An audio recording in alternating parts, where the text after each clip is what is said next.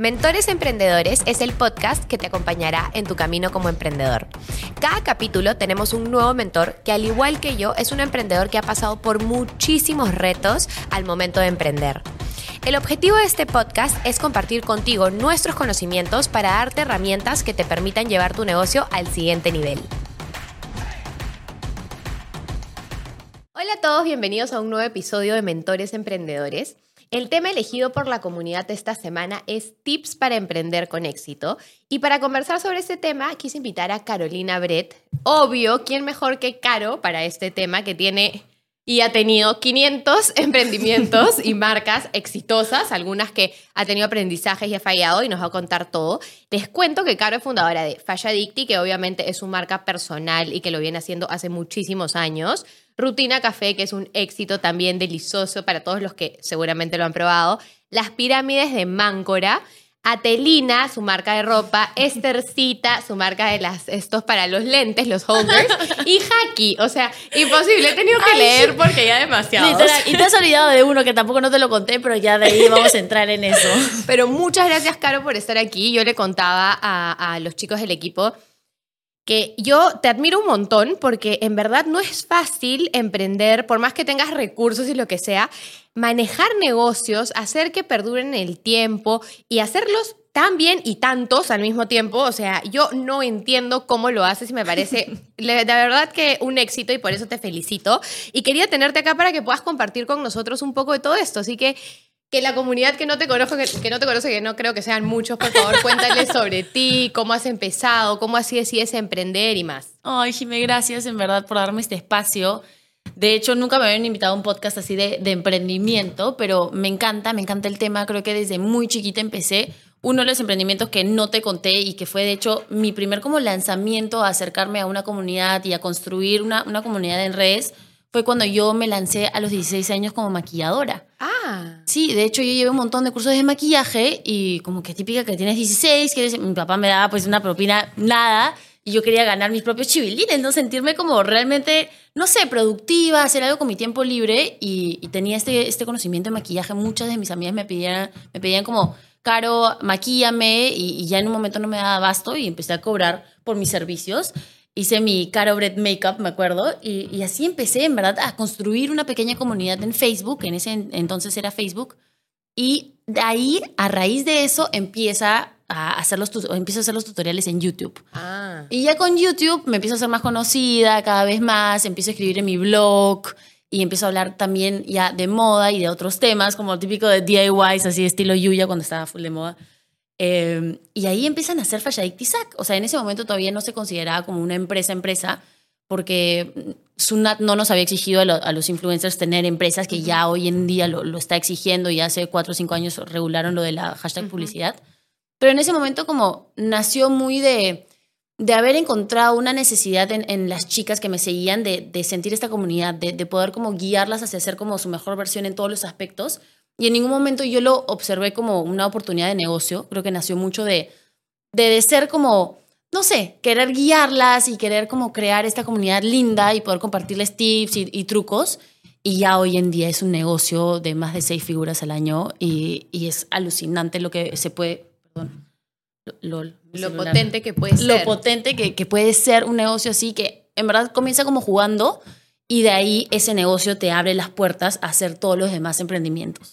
¿Tú crees, y, dos cosas que me han parecido súper interesantes de lo que has dicho, eh, cuando uno empieza una marca personal sin querer queriendo, con algo mucho más allá que monetizar y hacer plata, es como quiero compartir y quiero crear comunidad, es lo que a la hora de la hora hace que te vuelvas tan sólido que se te abren otras puertas, ¿no? Y creo que ese es un, algo que has hecho que que se nota desde el inicio. Yo me acuerdo cuando empecé a ver tus videos de así, la época de YouTube era como totalmente otra cosa, pero, pero fuiste de las primeras, entonces eso también es interesante. Em, y lo otro que me parece eh, súper, súper eh, sólido de lo que dices es que el hecho de haber creado esta marca personal te permite y te abre puertos de ti para luego empezar a emprender en otras cosas, ¿no? Totalmente. Entonces, eh, porfa, cuéntame de todo lo que tienes. O sea, tienes eh, Pirámides de Máncora, que me parece un súper negocio. Lo has, lo has transformado a lo que uno hubiese visto como una casa que la alquila como una casa normal, eh, tú lo has convertido en una especie de mini hotel, ¿no? Que tiene todos los amenities y me encanta cómo vas y lo, lo remodelas y cómo lo promocionas. Entonces, eh, me parece súper. ¿De dónde crees tú que nace toda esta visión de emprendedora, de empresaria que tienes y cuáles crees que son las cosas que te han llevado a saber cómo dirigir negocios, cómo encontrar oportunidades de negocio y ponerlas en práctica, ¿no? Creo que mucho me, nace de mi papá, o sea, mi familia en general como que siempre ha sido muy de, negocios familiares, de, nunca he escuchado que, que, nadie de mi familia haya trabajado para alguien más, creo que muy de, de querer hacer las riquezas desde uno mismo, no tanto enriquecer a una, un tercero. Y también muchos de mis emprendimientos como que nacen de una oportunidad o de una necesidad que yo tengo. O sea, en, el momento que fallece mi papá, de hecho me dejan, bueno, yo elijo esta casa dentro de la, de la masa hereditaria, que es la casa en pirámides. Ok.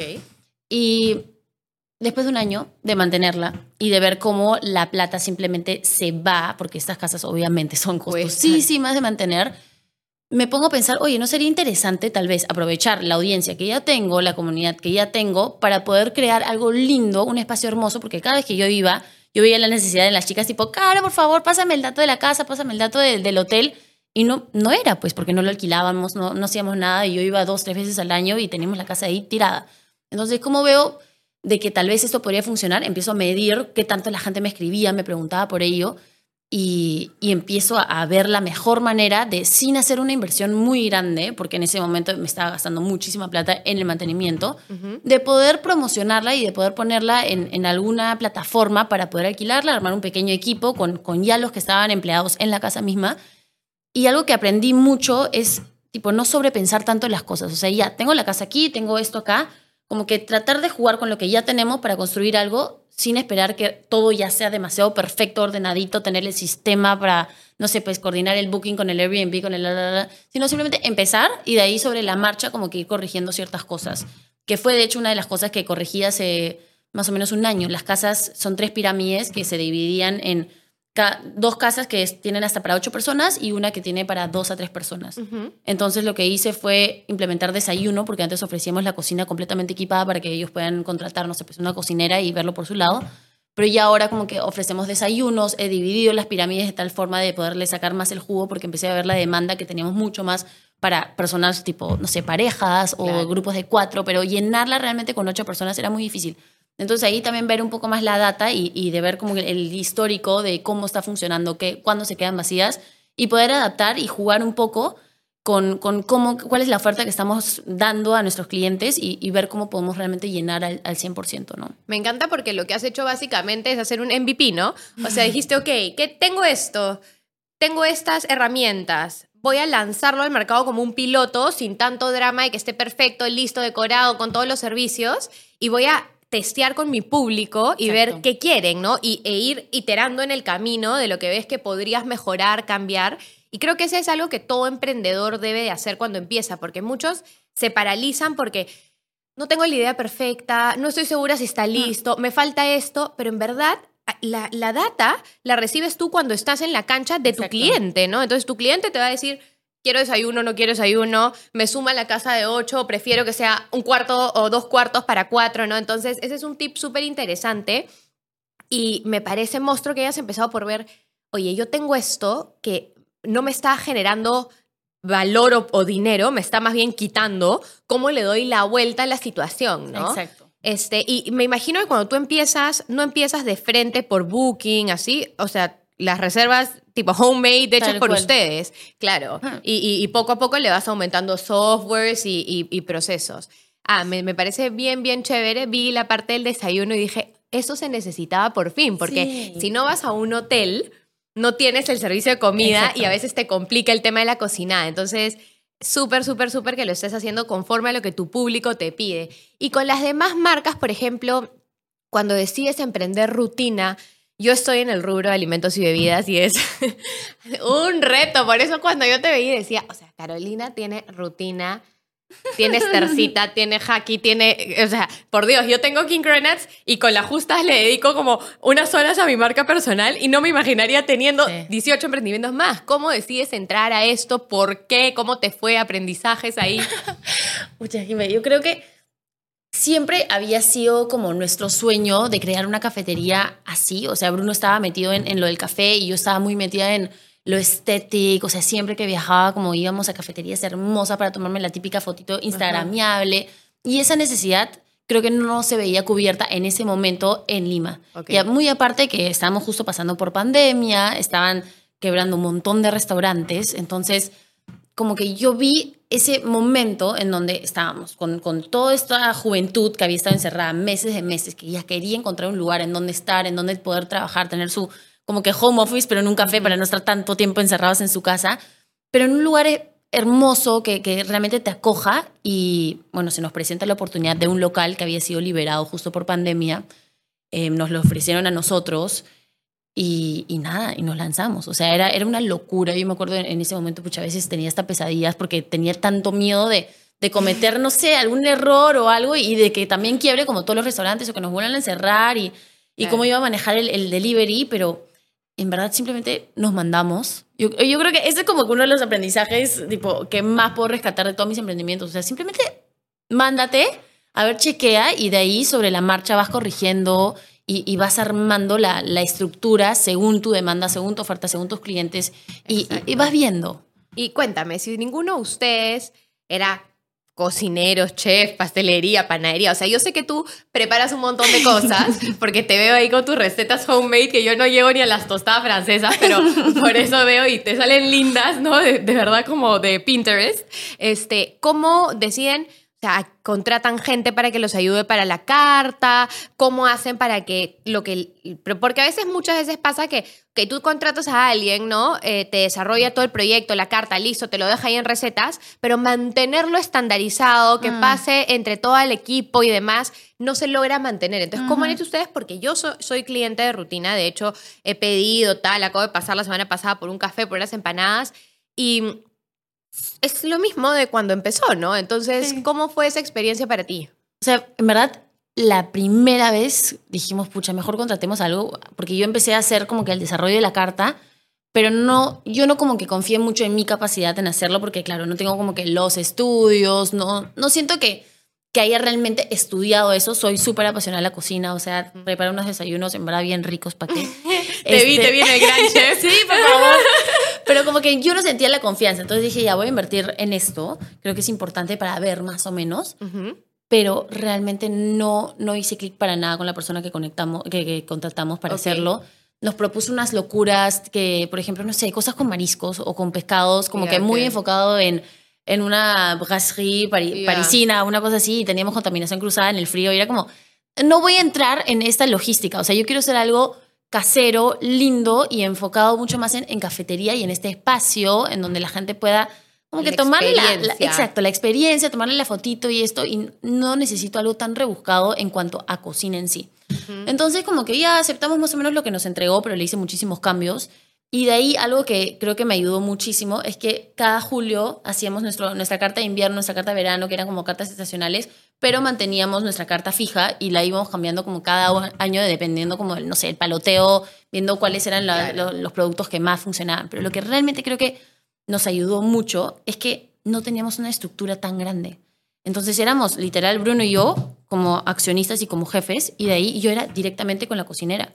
Era yo y la cocinera en, la cocina dos, tres días haciendo pruebas de carta, íbamos probando la presentación, le tomaba la foto, como que corrigiendo sobre la marcha, muy, no sé, muy casero, muy como, como familiar el negocio, no tan estructurado, no, pucha, tan como que desde de un arranque como con procesos demasiado específicos y mucho confiando en la sazón y en el sabor también de nuestro equipo.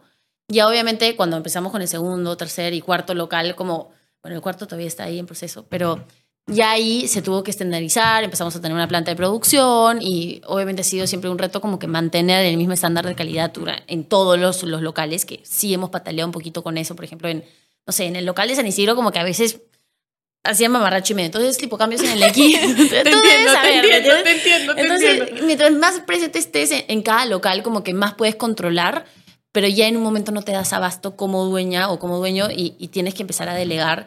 Y ahí es demasiado importante, tipo, hacer un buen proceso de selección de personal, Sí. un buen proceso de capacitación y en ese proceso estar presente y como que darles esa energía y darles esa, esa como motivación también de- del por qué tengo que decorarlo con la cebollita china picadita, ¿me entiendes? Exacto. Y, y que ellos entiendan también por, por qué le damos tanto énfasis en la presentación, en el sabor y qué es lo que queremos lograr detrás, que es al final que la gente tome la foto y que se vaya feliz y que nos suba un súper buen review a TikTok y, y, y eso ya vaya generando más gente y a la vez también a ellos le, le cae, no sé, pues un bono a fin de mes súper claro. bueno, ¿me entiendes? Obvio, y, y lo que dices ahí, hay dos cosas que me, que me parecen bien interesantes, ¿no? Porque, claro, la propuesta de rutina que yo siento que era súper llamativa al inicio era la flexibilidad de cambiar y de sacar cartas nuevas y productos nuevos tan rápido, ¿no? Porque yo, por ejemplo, no tengo esa facilidad. O sea, hoy por hoy, y, cuando hablas de los procesos, de hecho muchas veces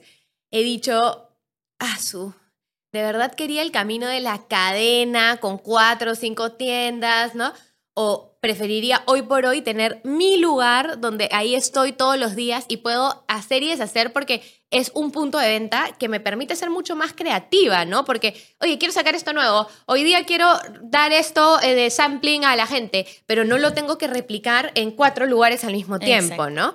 Y, y- y esa agilidad y esa... mm, esa facilidad cuando eres un emprendedor que todavía no tienes pues tantos puntos, es súper importante aprovecharla porque puedes hacer cosas nuevas, puedes innovar para tu público ahí mismo en cuestión de días, no tienes que cambiar, no sé, un tiraje de mil cartas nuevas que mandar a imprimir, no tienes que hacer que tu planta de producción tenga 500 procesos nuevos que ingresar al sistema, que receta, que el costeo, que es como, ah, suya, no, ¿me entiendes? Ay, los costeos, esa era la peor parte, O ¿verdad? y, tienes que saber rendimientos y mil cosas. Entonces, sí. me encanta el hecho de que en ese primer rutina, que creo que hizo las bases y el cimiento para el crecimiento de todo el resto, este, haya sido una estructura, no me lo había imaginado, ¿sabes? O sea, no hubiera pensado que eran Bruno, tú y... Y la cocinera, y- y- literal. y- y la cocina, o sea, yo hubiera pensado que había un montón de equipo más atrás y, y me parece bien chévere eso. Ahora, bueno, Atelina, cuéntanos un poco sobre Atelina, porque también me, me gustó cuando recién nos sentamos aquí a conversar que me dijiste, hay que contar también de los que... De los chicos. De los, de los chiquitos y los que quizás hoy no están activos, pero para contar los aprendizajes, ¿no? Entonces, Sí.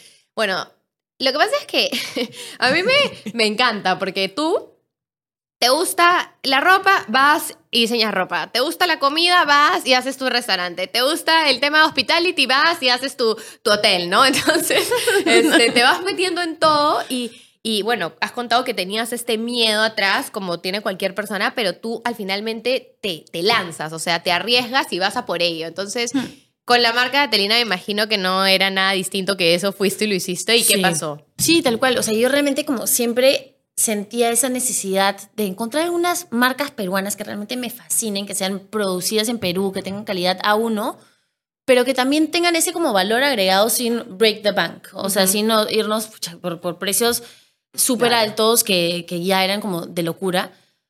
Pero encontré demasiadas trabas en el camino. O sea, creo que las marcas de ropa son demasiado complicadas y creo que cualquier emprendedora que, que tiene una marca de ropa sabe lo complicado que es competir con un fast fashion, Sí. que es manejar proveedores cuando no tienes las cantidades, eh, que ah, es, es una locura y es un proceso constante. Entonces, yo creo que en algún momento de mi vida como que también por haber probado de todo, empecé a ver cuáles eran las cosas más rentables y los negocios que, que más me rendían. Y obviamente te vas bajando los que, pucha, solamente te quitan tu tiempo, te quitan tu plata y realmente el retorno sobre la inversión no es tan fuerte. Entonces hay que saber también en algún momento cuándo decidir ya, decirle adiós a ciertas cosas como Haki, como Estercita, por ejemplo, que ya no están por ahora, están en stand-by, tal vez algún día. Pero Telina, por ejemplo, sí lo quiero mantener, aunque no me sea muy rentable, aunque no me rinda tanto el tiempo que le meto. Me gusta mucho porque ya es como que un, un capricho personal. Un capricho personal y porque algo que a mí misma me encanta diseñar mi ropa y poder ponérmela y poder usar las cosas que yo diseño.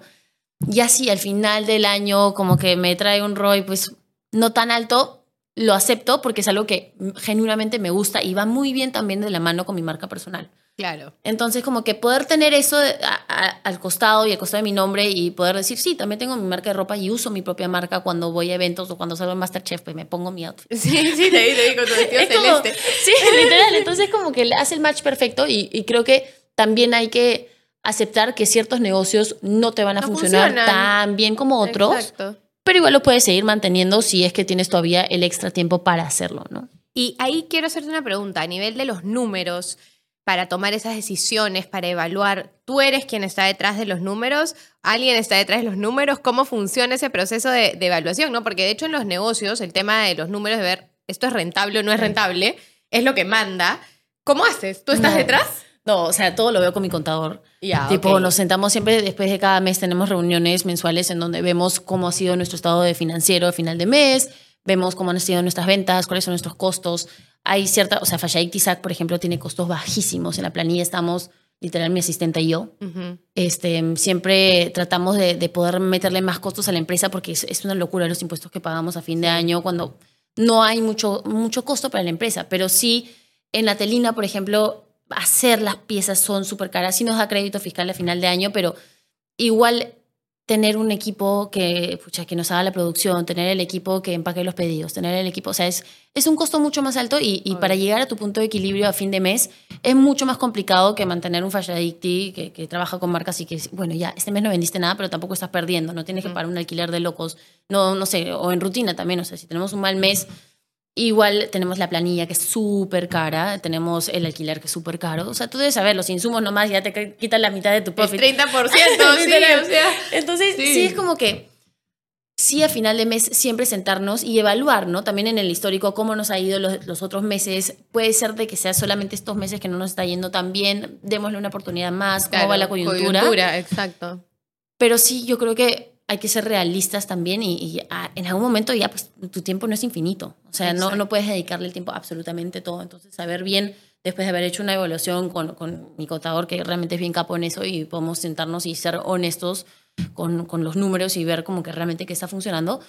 Y, y decidir, ¿no? Decidir en algún momento ya, esto ya no da para más. Eh, en el caso de Estercita ya, el, el, el problema con Estercita es que nuestra competencia empezó a ser de locos. Cuando nosotros recién abrimos, no había nadie que hacía las cadenitas. Entonces, como yo esperaba solamente con un producto, tipo, tratar de hacer rentable una marca? Imposible. O sea, si solamente ya tienes a la diseñadora, diseñadora gráfica para Instagram, a la community manager, y ya con dos sueldos nomás ya Volaste. estás, volaste. Entonces, y aparte la competencia, pues ya en Zara, en Isadora, en todas partes ya vendían esa- esas cadenas que las podían mandar a hacer en precios, China claro. a, a 12 soles. ¿me entiendes? Exacto. Y, y- y eso es otra pregunta que, que, que tengo. ¿Tú crees que ahí hubiera sido básico tener una cartera de productos como para poder, o sea, eh, competir mejor en el mercado? Sí, de todas Sí. maneras, creo que siempre tener un abanico un poquito más amplio, no hacer una marca para cada producto que quieres sacar, sino sacarlo más con una marca paraguas, es ideal para ese tipo de marcas, ¿no? Que, que no venden servicios, sino como que más hacia accesorios, prendas y todo eso. De hecho, mi idea en algún futuro era hacer la sinergia de Atelina, Haki y Estercita y todo venderlo juntos. dentro de Atelina, que es como que lo más lógico, ¿no? Que tenga tu línea de, de joyería, Accesorios, accesorios, claro. que tenga la línea de ropa, que tenga la línea de, de medias, de zapatos, de, de básicos, o sea, como ya no concentrarnos tanto en cada una, que tenga cada una su imagen, su branding, su esto, como que cada una tenga una de las diseñadoras. Yo- Dios yo mío, digo, no. agotador. O sea, al comienzo sí, porque tenía, te juro, o sea, a los 18, 19, en verdad no tenía mucho que hacer. Iba a la universidad, trabajaba en, en Falladicti con algunas marcas que me contrataban y de ahí, ¿qué hago? Ya tengo más tiempo libre, voy a empezar a crear marcas. Qué divertido, qué emoción, crear el branding, crear la marca, crear el logo, bla, bla, bla. Pero ya en un momento, oye, claro, empieza a enfocarte. O sea, ya no dispares a todas partes, sino chequea los números bien, hacia dónde te tienes que dirigir y qué es lo que también quieres hacer en un futuro y qué es lo que te puede como rendir ya a largo plazo, ¿no? Y en, en- siguiendo esa línea de la pregunta, ¿tú cómo ves que te quedas? O sea, ya dices, ok, aquí ya estoy con, me quedo rutina, este, mm, Fashiadicti y las pirámides, este, quieres hacer más proyectos todavía porque tienes esta locura por abrir más marcas y hacer más negocios. O sea, ¿cómo lo sientes ahí, no? Y, y también eh, me parece interesante lo que dijiste del contador, porque yo creo que Yo, por ejemplo, no soy una persona que ama sentarse a ver números y tal, Ah, ¿no? O sea, yo es como que, que vengan con el resumen y que me digan, esto fue así, esto fue así, y tomar decisiones. A ti Bien. te encanta eso, pero siempre tiene que haber alguien en el equipo, ya sea el contador, tú o otra persona, que tenga este perfil que le gusta evaluar y que sabe que puede tomar decisiones Exacto. difíciles, ¿no? Entonces, ese me parece un súper consejo que tú, o sea, has dicho, tengo mi contador y con mi contador todos los meses me siento y veo absolutamente todo, pero para eso hay previamente un orden y no sé si ahí es todo tu, tu asistente o, o tienes equipo, o sea, no sé, para todo lo que es... Fashion eh, IT, por ejemplo. para todo, o Sí, sea, o sea, como obviamente no puedes Para comparar- sacar los, los resultados, ¿no? Sí, claro. O sea, en Fashadicti somos mi asistente y yo y descargamos el estado de cuenta y armamos un bank activity Claro. y con eso estamos.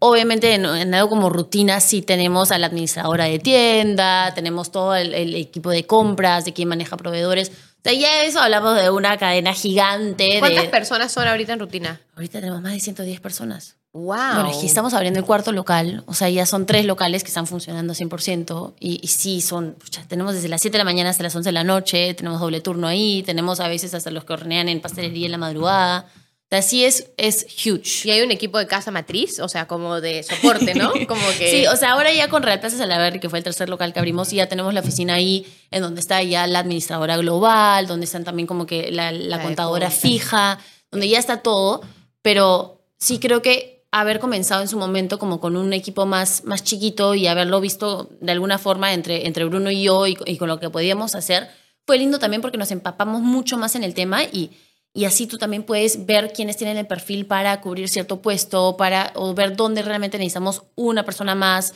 dónde necesitamos más apoyo, dónde, por ejemplo, estamos con sobre, o sea, que tenemos demasiados empleados en, en ciertas áreas y, y no se está rindiendo realmente como debería. Como que puedes corregir mucho más cuando ya estás empapado en el negocio y sabes cómo funciona. Obvio. Y cómo es cada proceso, ¿no? Porque ustedes lo han hecho, entonces finalmente sabes cuánto tiempo debería ta- tardar y todo. Sí, también. Ay, me encanta. Y ahí, Caro, ¿cómo te ves? O sea, ¿qué ves en proyectos para ti? ¿Quieres hacer más cosas? ¿Cómo es manejar ahora tus negocios viviendo en dos países, no? Porque estás, te veo, no entiendo qué, qué cansancio estar en, ni- digamos que no es acá Chile. O sea, te estás yendo no, a, Francia, ¿me entiendes? Y vuelta como si fuera Máncora. Sí.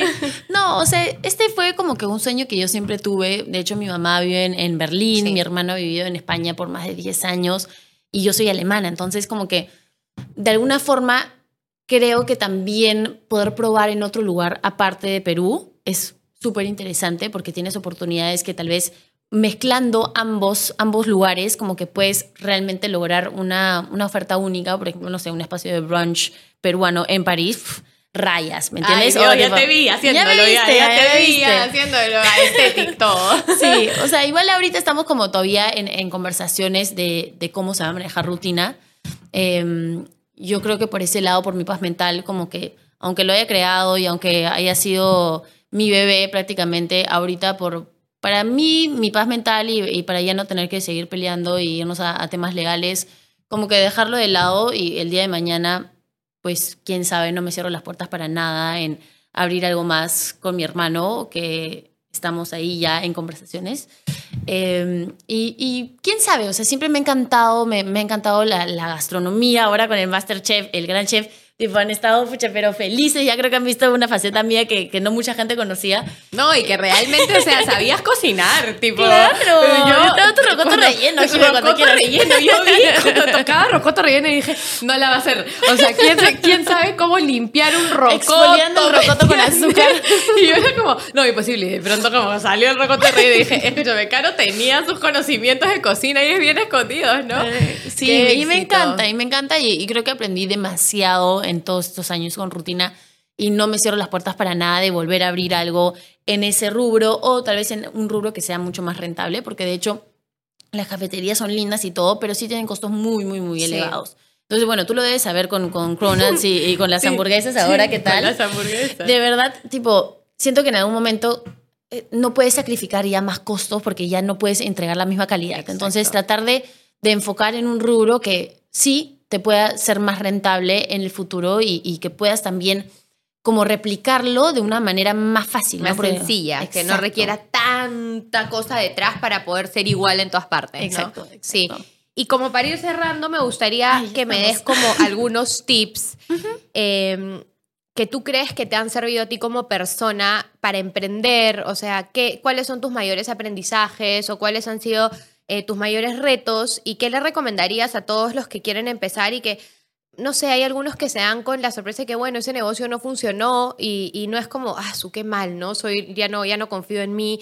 Eh, ¿Cuáles son las herramientas que a ti más te han servido? O sea, consejos generales que tú les quieras dar a lo que nos estás escuchando de hoy. ¿Sabes qué? Enfócate mucho en tu branding, en tu propuesta de valor, no sé, eh, cómo llegar a más personas, eh, qué crees que ha sido para ti clave para tus negocios. Claro que partimos de que el hecho de que tú hayas creado una marca personal ha servido mucho como publicidad. Hace poco estábamos acá con Tana también y ella decía que lo mismo para ella, ¿no? Ella empezó hablando de un tema de moda y eventualmente pudo llevar eso a una marca de ropa que me parece monstruo y, creo que ese es un camino que muchas personas hoy que nos escuchan en la comunidad también quieren seguir, porque estamos en un momento en el que con tu celular, que todos tenemos uno, tú puedes abrirte una pantalla de comunicación si tienes un mensaje que, entregar y, tienes claro de lo que quieres comunicar y quién lo quiere escuchar, ¿no? Entonces... Y, no entiendo las personas que todavía no lo han hecho. tipo, ya, o sea si tienes un emprendimiento, o sea, Jime, mírate a ti, tipo, tienes por el lado King Cronas, pero también estás trabajando en tu marca personal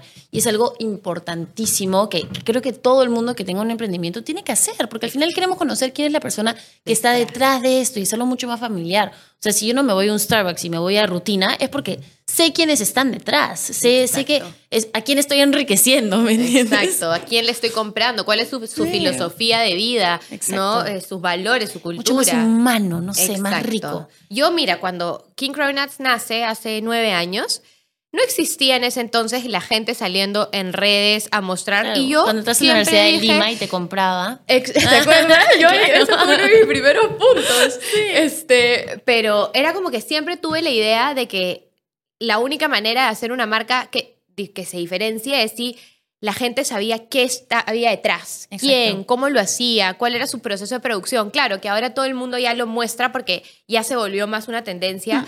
pero, pero como tú dices, ¿no? O sea, si tienes la capacidad y la posibilidad de agarrar un celular y mostrar, hola, soy tal, vence ese miedo, ese roche, que a la hora de la hora va a tener muchísimo mayor este, recompensa que lo que fue, no, no quiero salir porque me da vergüenza si a nadie le caigo bien. No, entonces contrátate a alguien que lo haga por ti y que se venda como el dueño de tu marca, porque tienes que ponerle cara a la marca. Y hoy en día es, es, un must. Tal cual. Entonces, Caro, las cosas que crees que te han hecho... Mm, creo que mucho bueno, podríamos ponerlos en términos marqueteros, pero hacer un, realmente un FODA personal. O sea, ¿cuál es mi fortaleza como Carolina Brett? ¿Cuáles son las oportunidades que yo tengo ahorita sobre la mesa? Tengo, no sé, pues tengo este, este pirámides, las tengo ahí, tengo esta casa. ¿Qué puedo hacer con eso? Ok, aparte también tengo esta fortaleza de que tengo un público gigante que me sigue, que el día de mañana les comento que estoy abriendo mi casa, le estoy abriendo las puertas a mi casa con la que pasé toda mi infancia. Van a venir, ¿me entiendes? Entonces, trabajar mucho con lo que tenemos, también ver cuál es realmente nuestra fortaleza y nuestro unique selling point y, decir, pucha, yo tengo a mi tío que tiene las telas alucinantes, por ejemplo, mi, ex socio de Telina, porque ya en su momento se lo compré, pero él tipo tenía fábricas de telas. Entonces ya la alianza con él hacía mucho más sentido y lanzar una marca con alguien que tenga esa expertise en ropa y que tenga la expertise en, en cómo funcionan las telas y los proveedores y se conozca Gamarra de arriba abajo, como que es una fortaleza única para mí y le hace sentido a por qué yo voy a lanzar una marca de ropa. Si de la nada, el día de mañana voy a lanzar, no sé, pues celulares, ¿por qué yo lanzaría celulares? O sea, no tengo ni siquiera un proveedor en, en China, en Japón, que me pueda sacar los chips, lo que sea. Como que es algo que no haría para nada sentido y no me pone a mí con una ventaja competitiva frente a los demás competidores que ya están en el mercado. Entonces, siempre trabajar con lo que ya tienes y lo que te diferencia ante los demás y ver cómo puedes transformar eso en hacer una oferta única que todavía no esté en el mercado. Me parece alucinante lo que has dicho y creo que también lo complemento con entender la necesidad que tiene el cliente, ¿no? Y cómo, o sea, tú todo el rato has hablado de lo que busca tu público. Hablaste de lo que busca tu público eh, con, con pirámides, ¿no? El formato que quieren de un hotel, pero eh, como que no se sienta un hotel, que sea una casa, etc. Luego hablas de cómo en rutina, y me parece súper inteligente porque muchas personas quieren pelearse por la gastronomía, por el producto, por la innovación máxima. Pero tú dices, no, yo qué quiero? Quiero ir a sentarme en un sitio donde me pueda sentar con mi laptop a trabajar, se vea lindo, me pueda tomar una foto, si quiero hacer un video y que me traigan cosas que conozco sin tanto trámite, que no tengo que elegir qué es esto. O sea, es, ¿no? Como que. Por tradúceme la carta, porque Exacto, no entiendo. nada, señor. ¿Qué significa este insumo, no? Claro. Entonces, eso, y, y con la ropa, que a mí me pareció bien interesante y vale la pena recalcarlo porque esto saca ideas para todas las personas.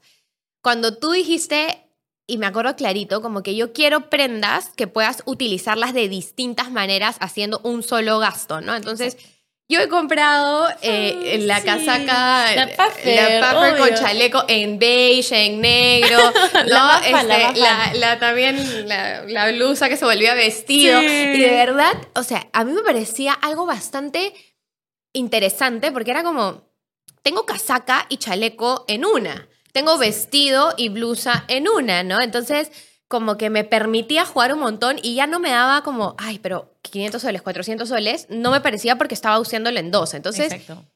Esas propuestas de valor que vas eh, encontrando, que hacen que por más que entres a mercados que ya están Sobresaturados, porque la y con un Lima. montón de competencia, pero le encuentras algo distinto cómo comunicar esta propuesta de valor, ¿no? Entonces Sí. creo que cuando el emprendedor parte de entender claro qué necesidad resuelve en su público, cómo dar valor agregado a través de algo que quizás ya exista, cómo hacer experiencias diferentes y aparte combinando lo que tú has dicho, tus fortalezas y mirando tu- a tu círculo, ¿no? O sea, Ahí es- están mis amigas, por ejemplo. ¿Qué Tipo, ahí nomás está tu primer focus group. Exacto. Todas tus amigas, aprovechalas. Y, y- y lo que tú dices, ¿no? Oye, si, si este amigo está metido en el tema de ropa, a mí me gusta la ropa, combino fuerzas con él y Exacto. puedo entrar porque no todo lo vas a saber ha- hacer tú, ni Imposible. tener todos los contactos. Sí. Entonces, nada, me parece súper chévere. Muchas gracias por haber estado aquí, de verdad. Estoy feliz por ti. Ya sabes que yo soy como fan de que tu vida esté encaminada hacia un buen lugar. Yo soy fan de esto y te agradezco por haber estado acá. Caro. Gracias a ti por darme el espacio, en verdad, increíble.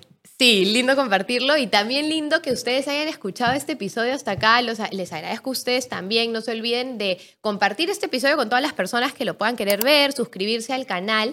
Y no me puedo ir sin antes agradecer a los sponsors que hacen posible este podcast. Sumato Brands y Esteban B. Films por la producción maravillosa. ¿Qué tal está la producción, Caro? Tú que sabes de todo por esto. favor, acá. Todo, muy bien. y a Comunal con el espacio que viene ap- eh, apostando por este proyecto desde inicios de año. Así que muchísimas gracias y nos vemos el próximo lunes.